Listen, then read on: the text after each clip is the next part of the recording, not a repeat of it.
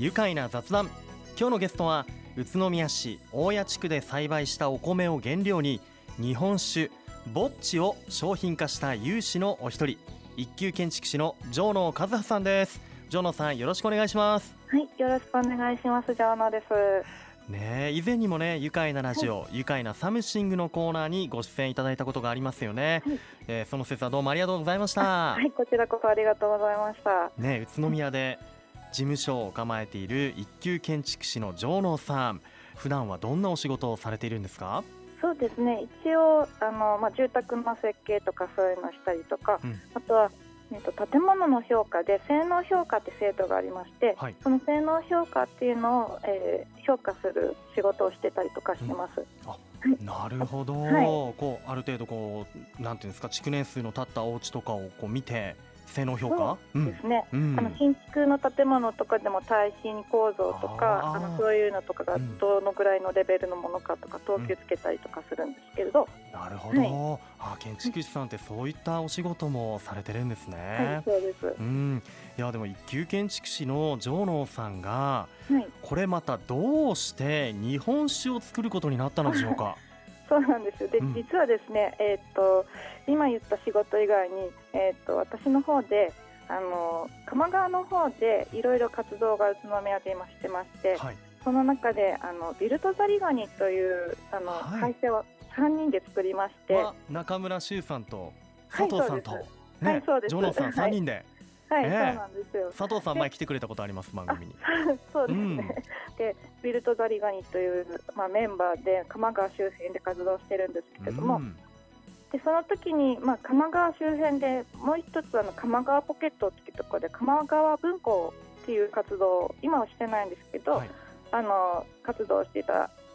方がいて。うんでその中で酒井さんって市役員の職員の方がいらっしゃいまして、はい、その人とこうその鎌川文庫で一緒に活動してたんですね。市役所の方がね。はい。でまあ、そこでいろいろ楽しい企画を毎年毎月やってたんですけれども、うん、その酒井さんの方から、えー、っと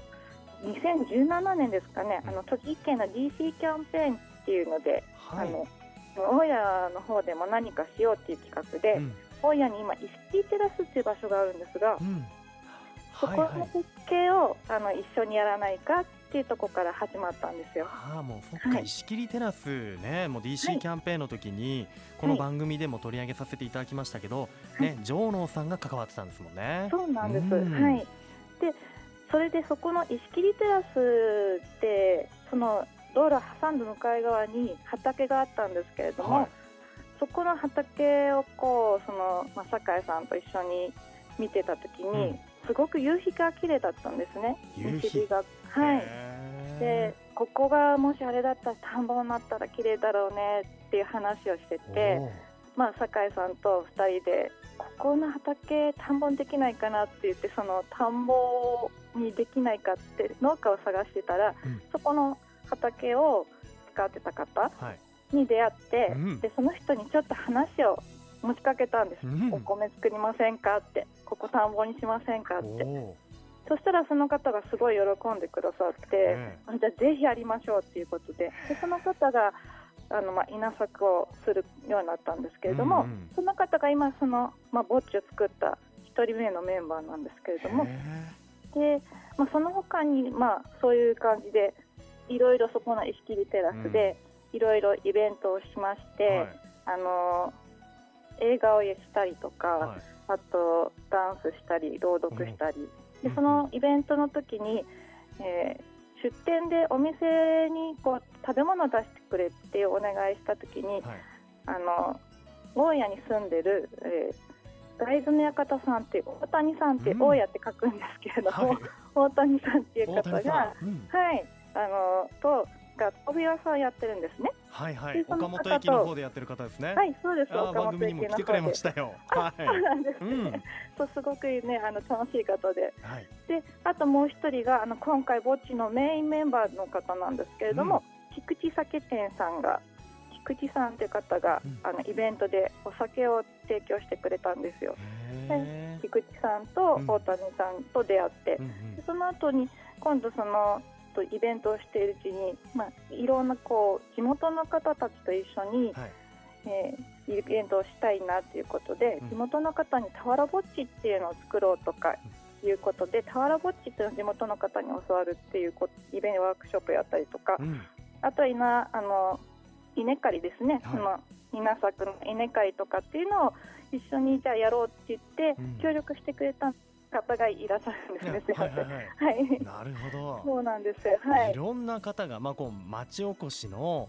こうイベントきっかけ、はい、石切りテラスをきっかけにして、集まってきたいろんな方々と手を取り合ってやってみようよっていうのが始まりで、でしかも、あの大谷石切りテラスに落ちたこの夕日の景色が美しいっていうのがきっかけで始まったんですね。そうなんですね。はい。そうなんです。はい。あのそれにしてもこの日本酒ボッチっていう名前、えー、はい、アルファベットで B O T T I でボッチ。これ、はい、ボッチの名前の由来ってあるんでしょうか？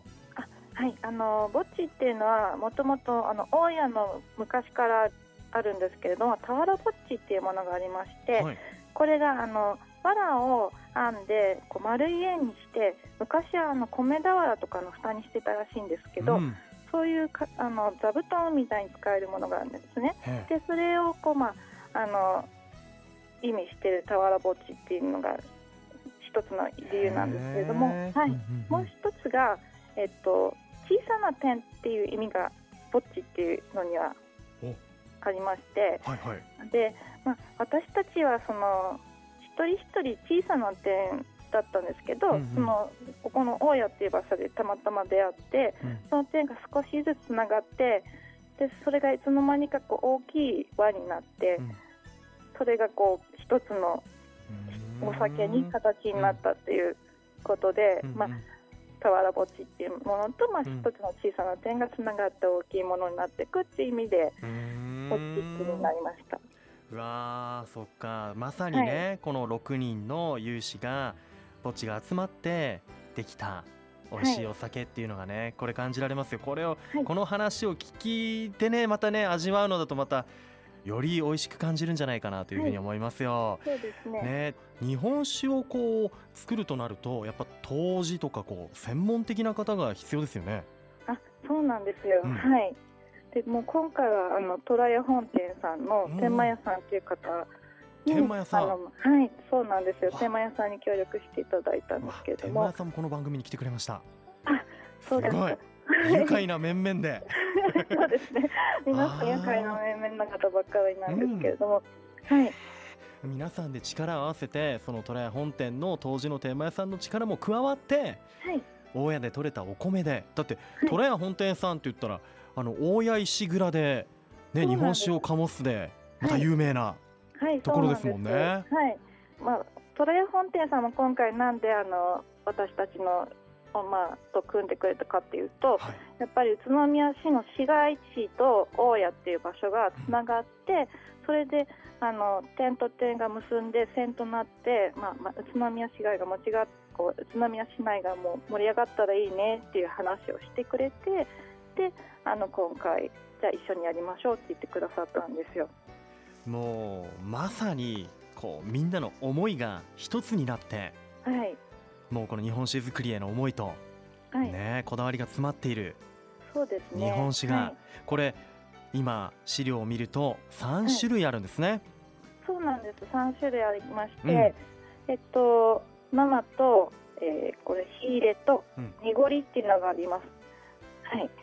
ね、この3種類。いやどれもね、はい、これラベルが赤白、はい、えー、そしてもう片方はネイビーですかね。そうですね。はい、ね、720ミリリットルあと1800ミリリットルのね、はい、緑のボトルにここに詰まっているわけですね、はい、出来上がった時のお気持ちいかがでしたかジョノさん？あはいもう本当にあの感謝の気持ちでいっぱいですね。もうあの本当にその小さな点と点がもうたくさんの点が集まってできたものなので、うん、まさかこんな私たちの思いがこんな形になると思わなかったって本当にあの一番最初に夕日見た時から、うん、こんなことになるって思ってなくて、うん、だから本当に皆さんに感謝してるっていう気持ちです。うわね、はい、改めてね本当にぼっちの完成おめでとうございます。はいありがとうございます。ぜひ今の話を思い出しながら大家の景色を思い浮かべながら飲んでみたいですね、はい、そうですね、はい、ぜひ。それでは後半もジョーノーさんにお話を伺います。ここで一旦ブレイクしましょう、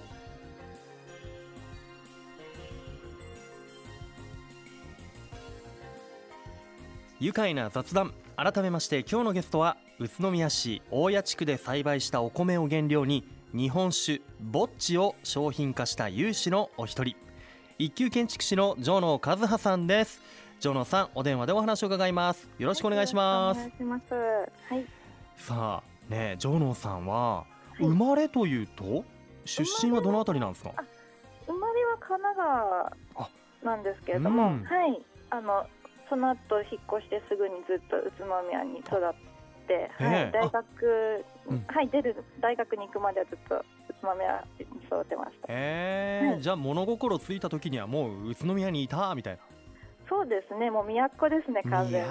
都ですね。はい、そっか、で大学に行って、はい、大学はまた県外だったんですね。はい、大学は県外のあの川崎っていうところねので、うん、あの建築を学んでたんですけれども、うんうん、はい、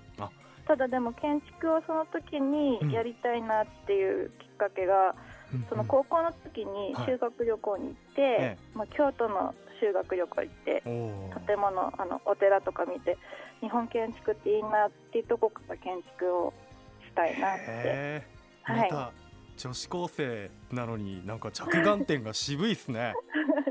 かっこいい。はい、で一応だから大学卒業してからも、はい、まだ京都あの日本建築勉強したいって思って一年発起して、はい、京都のあの伝統建築学科っていうのが京都の学校にありましてそこに夜学で勉強しながら。夜学？あの夜？はい、そうです。で昼間は働きながら思い存分日本建築の勉強してました。はいわもうとことん好きなものをこう追求して研究してっていう、はい、いや建築っていろんな素材もあって、大家には大家石ありますもんね。そうなんです。大家が。だから宇都宮に戻ってきた時に、うん、あの大谷石のこうところの、まあ、資料館以外のところでもたくさん大谷石掘ってる場所とか見せてもらったりすごいこうやっぱかっこいい場所だなと思いましたね、こんな世界にもこんな場所ないんじゃないかなって思うほどの本当に、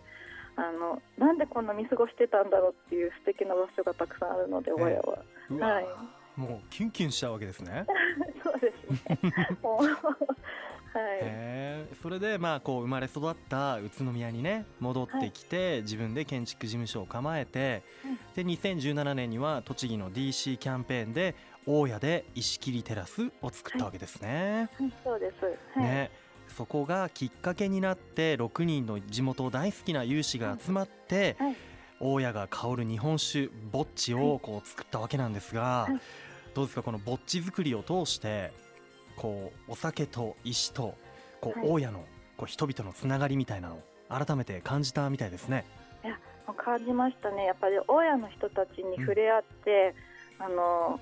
やっぱり観光では触れ合わない人たちに出会ったので、うん、皆さん本当にいい人で真面目な人たちでうん、で石工さんとかとも出会ったりもして、うん、であの皆さん真面目に農業をされてたり真面目にあの石作りをしてたりっていう方たちで,、で昔からその大家石の産業っていうのはその農業の合間に石を切り出してそういう文化があの石の文化が発展したっていうことで、うん、あのまあ、すごく農作物と関係があったんですよね。でそれで、はい、あの農家の方は、まあ、日照りが続くとその鳴神っていうあの神ななるなる神様ですね、うんうん、お祭る石山に登って雨をこう卵をしたりとかしてでそういう田んぼのそばにはもう石切り場があったりして、うん、でそのそういうふうにこう田んぼと山の神様と、うん、あと大谷市っていうのがすごい密接に関わってました。なるほどね、もうまさにこの大谷地区のそう農業とかこう石の産業とかってもう本当自然に感謝をしてはい。ね行われていた。はい。密接にあったということなんですね。はい、で石工さんも特にあのお酒が好きなので、やっぱり本当に大家にはそう酒屋さんがたくさんあってもう一問屋ごとにもう酒屋さんが決まったりみたいなそういうふうなことで、うん。あの大家の石工さんがうん。石を運んで、うん。宇都宮の市街地で石の蔵ができたり建物ができて、うんでその石の蔵の中で作られたあのお酒ですね、うんうん。あの虎屋本店さんでできたお酒が今度は大家に戻ってきて、うん。大家の人たちが飲んでたっていうこう行き来してたりするんですよね。なるほどね、、はい。やもう当時のこのまあ今でもね石工さんいらっしゃいますけど、当時の石工さんにまたこれ飲んでもらったらねえさぞね。ね喜ぶんだろうなと思うし、はい。い、やどうでしょう日本酒ぼっち。例えばはい。今どんな方にどんな風に楽しんでもらいたいですか、そうですね、まあ、私たち本当にこのお酒を美味しいあのもういろんなこうストーリーとかのまず前にとても美味しいので、うん。お酒を楽しんでもらいたいと思います。うん。でそのお酒を飲んでもらってちょっと興味を持っていただいたらあのぼっちってどんなものなのかっていうその後ろにある風景ですね、うん大家の風景先ほど言ってたその石の風景とか、夕日だとか。う、んうん。そういうものって多分あの今ってこうコロナとかでそれぞれいろんな場所に行けないけれども、うん。自分の住んでる場所が、うん。あの宇都宮じゃなかったとしても東京だったとしてもあの北陸の方とかのとだとしてもん。自分たちの住んでる場所がすごくこう綺麗な風景だっていうのを、うん。そのぼっちを飲みながら思い出してもらえたらいいなって。うわー素敵。ね。いやーもうまずはもう地元の方にね楽しんでもらいたいですね、この景色をまた知ってる方とかにね。そうですね。特にね。はい、さあこの日本酒ぼっちジョノさんどちらで購入できますか？